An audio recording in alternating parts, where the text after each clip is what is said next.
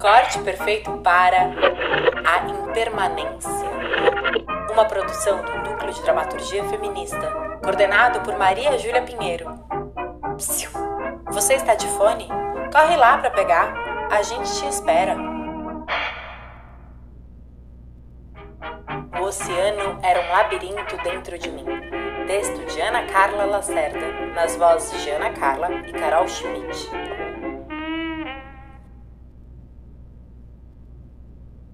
Mãe, eu sempre escrevi na tentativa de te libertar. Agora eu vejo que dar voz às minhas multidões sempre me prendeu à sua dor. Como uma observadora, eu havia se definhar, fiapo por fiapo.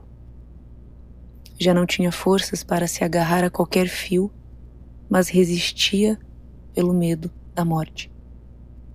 Enquanto o desconhecido rondava, fazia sol, fazia chuva, no intervalo preciso das 24 horas, a mulher se revelava. Meio corpo, meio osso, meio o sangue que pingava. Resistia pelo medo da morte. A voz era um objeto à parte na estranheza concreta da conjuntura. O abstrato era o todo que preenchia o ar com a efemeridade das bolhas de sabão. O medo da morte era o permanente. Grunhidos, dores, revoltas, somados à infinidade do vazio existencial, davam o tom desafinado à plateia sem rota de fuga. O alarme era uma bomba relógio. A mulher kamikaze desmanchava-se a olhos nus, aqueles vestidos de escuridão. Quando o medo da morte se transformasse na resiliente coragem, todos chorariam o fim inclusive eu. Não como observadora, mas como braço, perna, cabeça, coração. Como alguém que tenta a qualquer custo reconstruir qualquer pedaço de memória e afeto. Cada mulher é um abismo. Aqueles seios que me alimentaram se fundiram aos ossos que devoravam a pele. Era só uma carcaça Há tempos que sua boca rangia uma agonia eterna, enquanto a língua clamava por desabafo mais que por comida. A luz se apagou. Já não havia fome nem sol. Emitiu sons que vinham de dentro, igual bicho, sem agonizar. Se moveu lenta pelo espasmo. A respiração oscilava entre o ofegante e o silêncio. Nessas horas eu observava se a camisola sobre o tronco se movimentava. Era a denúncia da vida que ainda restava naquela absoluta falta de alma.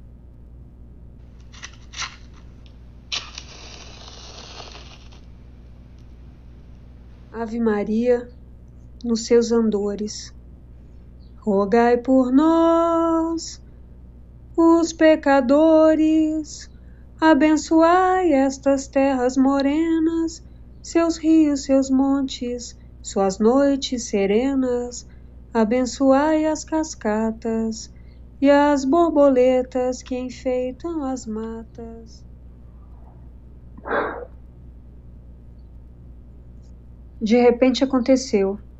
Mamãe morreu no inverno, 29 de agosto de 2021.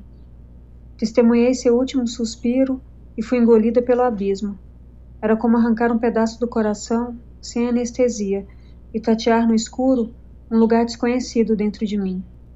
Era o vento do fim que derrubava a porta enquanto minhas vozes ecoavam pelo quarto. Oiê, esse final de semana é, eu estava ouvindo um podcast e a moça declamou um poema da Ana Martins Marques.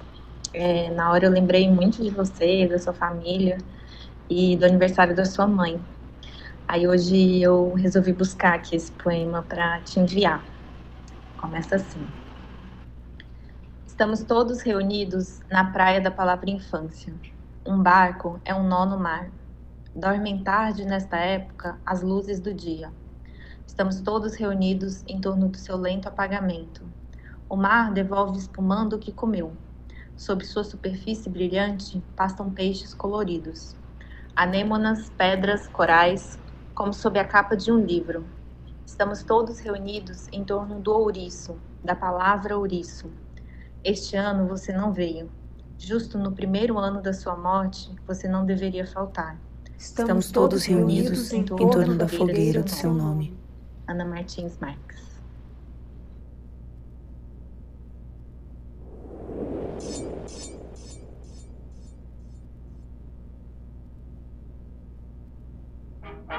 Cena onde Nina é uma atriz.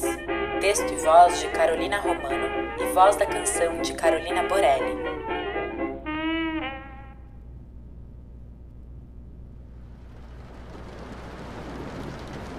Nina se levanta da cama e veste um pesado e enorme casaco quente. Ela vaga pela casa ainda meio escura, com o sol escondido entre as nuvens e as cortinas esticadas. Não demora mais do que cinco minutos para percorrer a casa toda, mesmo andando devagar. Ela suspira e anda pesado. Volta para o quarto e se senta em frente ao espelho. E se olha por pelo menos o dobro do tempo que demorou para andar sua casa inteira. Sorri forçadamente. Toca suas olheiras com a ponta dos dedos. Estica o rosto e por alguns segundos o reflexo dos olhos no vidro a fazem questionar sua juventude. Constantin diz com a voz tímida e rouca: Eu sou uma atriz. Diz mais alto em tom melancólico. Começa a se maquiar. Tudo se inicia pelas olheiras abaixo do olho direito. Quando termina, tampa com uma das mãos o outro lado do rosto. Constantin, eu sou uma atriz jovem e bonita, diz sorrindo. Abaixa as mãos e, observando o lado não maquiado, começa a chorar. Eu sou uma atriz. Eu sou uma atriz. Eu sou uma atriz! Grita jogando pote de pincéis no chão. E desaba a chorar por alguns segundos. Os soluços cessam. Nina olha ao seu redor e então se volta ao espelho novamente. A olheira do lado direito está de volta e o rosto borrado. Nina se aproxima do espelho e olha a si mesma nos olhos. Nina, querida, diz em tom autoritário, você é uma atriz. Finja. Ela estuda sorrisos e olhares.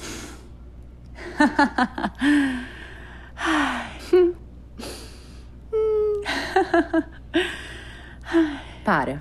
Escolhe a opção número 3 e sorri com muita naturalidade ao espelho. Eu, Nina, sou uma atriz, Constantin. Se levanta e começa a cantarolar uma canção alegre. Recolhe todos os pincéis do chão e os limpa pacientemente. Canta mais alto.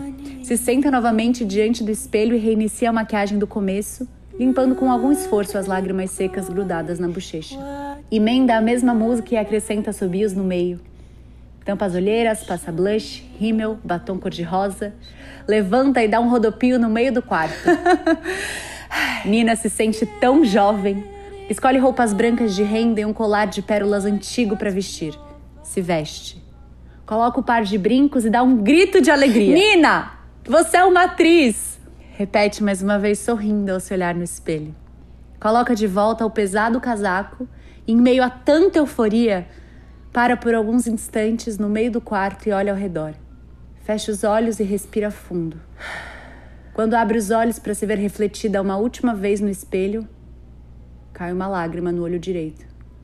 Nina rapidamente limpa com a ponta das luvas e retoca o rímel. Sorri o sorriso mais largo de toda a sua vida, esticando tanto as bochechas que até doem um pouco. E se olha novamente nos olhos e com muita plenitude repete: Eu sou uma atriz. Dá um grito de alegria ao se levantar. Eu sou uma atriz. Vai saltando até a porta e antes de sair repete, sorrindo e gritando: Constantin, eu sou uma atriz.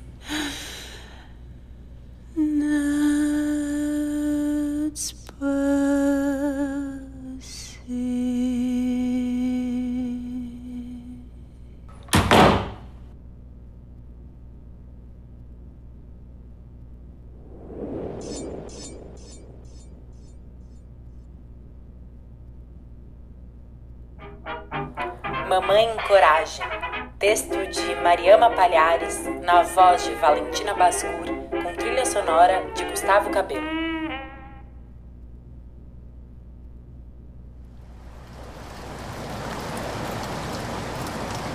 Selene não pregou os olhos naquela noite. A chuva era constante, Nunca ouvira tanta água caindo. Pensava nas infiltrações da caça e em seus objetos de trabalho, as máquinas de costura. Pensava também em Raquel, sua vizinha, que estava com problemas no telhado. Cogitou ligar, mas ainda não era dia. Seria inconveniente? Venceu a noite virando de um lado para outro da cama, com muito cuidado para não acordar o bebê. Quando o primeiro sinal de claridade entrou pela janela, ela levantou exausta da dança noturna, colocou almofadas no pedaço ainda quente da cama e desceu para preparar o café.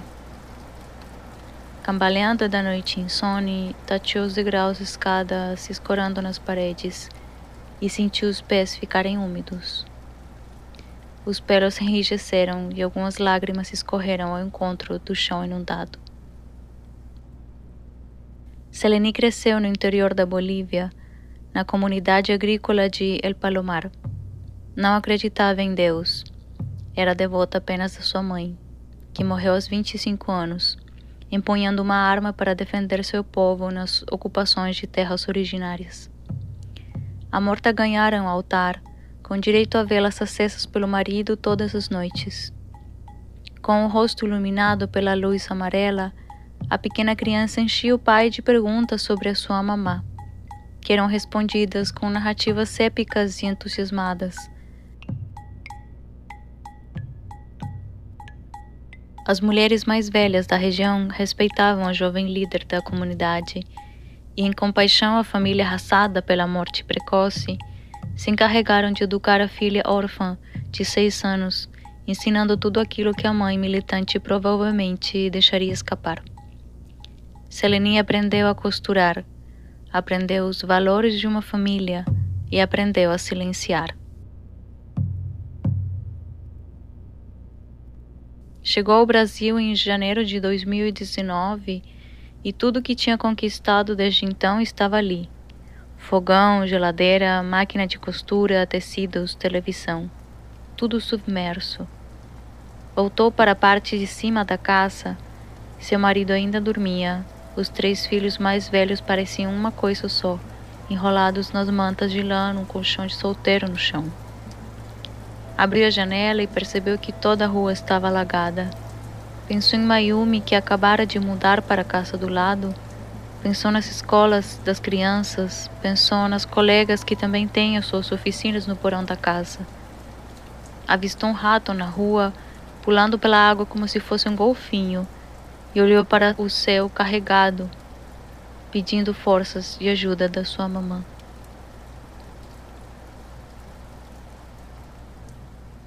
Aos 14 anos, Seleni conheceu Juan por intermédio das vizinhas. Juan era um jovem quatro anos mais velho, cordial, trabalhador e comprometido. Ela era muito menina ainda, então foi orientada nos mínimos detalhes em como deveria se comportar na frente do pretendente. Seleni prestava atenção nos ensinamentos das mulheres da comunidade, mas sempre pensava em sua mãe e se ela estaria ensinando o mesmo caso ela ainda estivesse viva. Muitas vezes pedia conselhos ao pai, que preferia não opinar, deixando que aquela senhora se encarregasse de tudo. Seleni acordou Juan calmamente, garantindo que as crianças continuassem seu sono e contou o que estava acontecendo. Ambos decidiram esperar a água baixar enquanto pensavam no que fazer. Também enviaram mensagens para todos os conhecidos, a fim de saber se estavam bem. As crianças acordaram e aos poucos se revezavam na única janela do cômodo com os pais, por cerca de seis horas, tempo que levou para verem a água baixar por completo. Naquela manhã, Selene tirou leite do peito para enganar a fome dos mais velhos que, vencidos pela falta de opção, aceitaram curiosos e um pouco enojados o alimento do bebê. Aos 20 anos, Seleni estava grávida do terceiro filho e trabalhava em casa enquanto o marido cuidava da roça, a subsistência da família. Todo fim de tarde visitava o pai, que morava muito próximo, e junto dele acendia a vela para sua mãe. Ele seguia sozinho, apático, deixando todos palpitarem sobre a vida dela. Há anos não falava mais de mamá. Apenas dizia que jamais poderia amar outra mulher. Selene se sentia diminuída por isso. Sabia que o pai não podia amá-la como amou sua mãe. Quando a água baixou, Selene ligou para o pai que insistiram em ficar na Bolívia mesmo com a pobreza extrema, mesmo com a possibilidade de uma vida melhor no Brasil. O pai, com alegria esperada, atendeu o telefone, já dizendo: Parabéns, filha, 25 anos. Ignorando o cumprimento e tentando mostrar-se forte, contou tudo o que estava acontecendo e perguntou para ele: O que a mamãe faria? Ele respondeu com a certeza de quem via a cena passar frente aos seus olhos. Ela reuniria todas as famílias, organizaria um mutirão, alguns cuidariam das crianças, outros da alimentação. Os mais fortes ajudariam a esvaziar as casas, todos limpariam as casas juntos, uma por uma. Alguns iriam atrás de ajuda, de roupa, comida e colchão seco. Sua mãe unia as pessoas. Ela faria isso. Selene desligou o telefone, acendeu a vela que ficava ao lado do retrato amarelado, criou coragem e mandou uma extensa mensagem a todas as pessoas que conhecia. Uma hora depois, 30 famílias estavam reunidas na pracinha do bairro. Selene nunca havia falado em público, Nunca havia aumentado o volume da sua voz, mesmo quando brigava com os filhos, era sempre baixinha, envergonhada. Então ela respirou fundo, fechou os olhos e viu sua mãe, linda, altiva e sorridente. Naquele momento ela teve certeza que estava fazendo a coisa certa. Continuaria a história de sua mamã.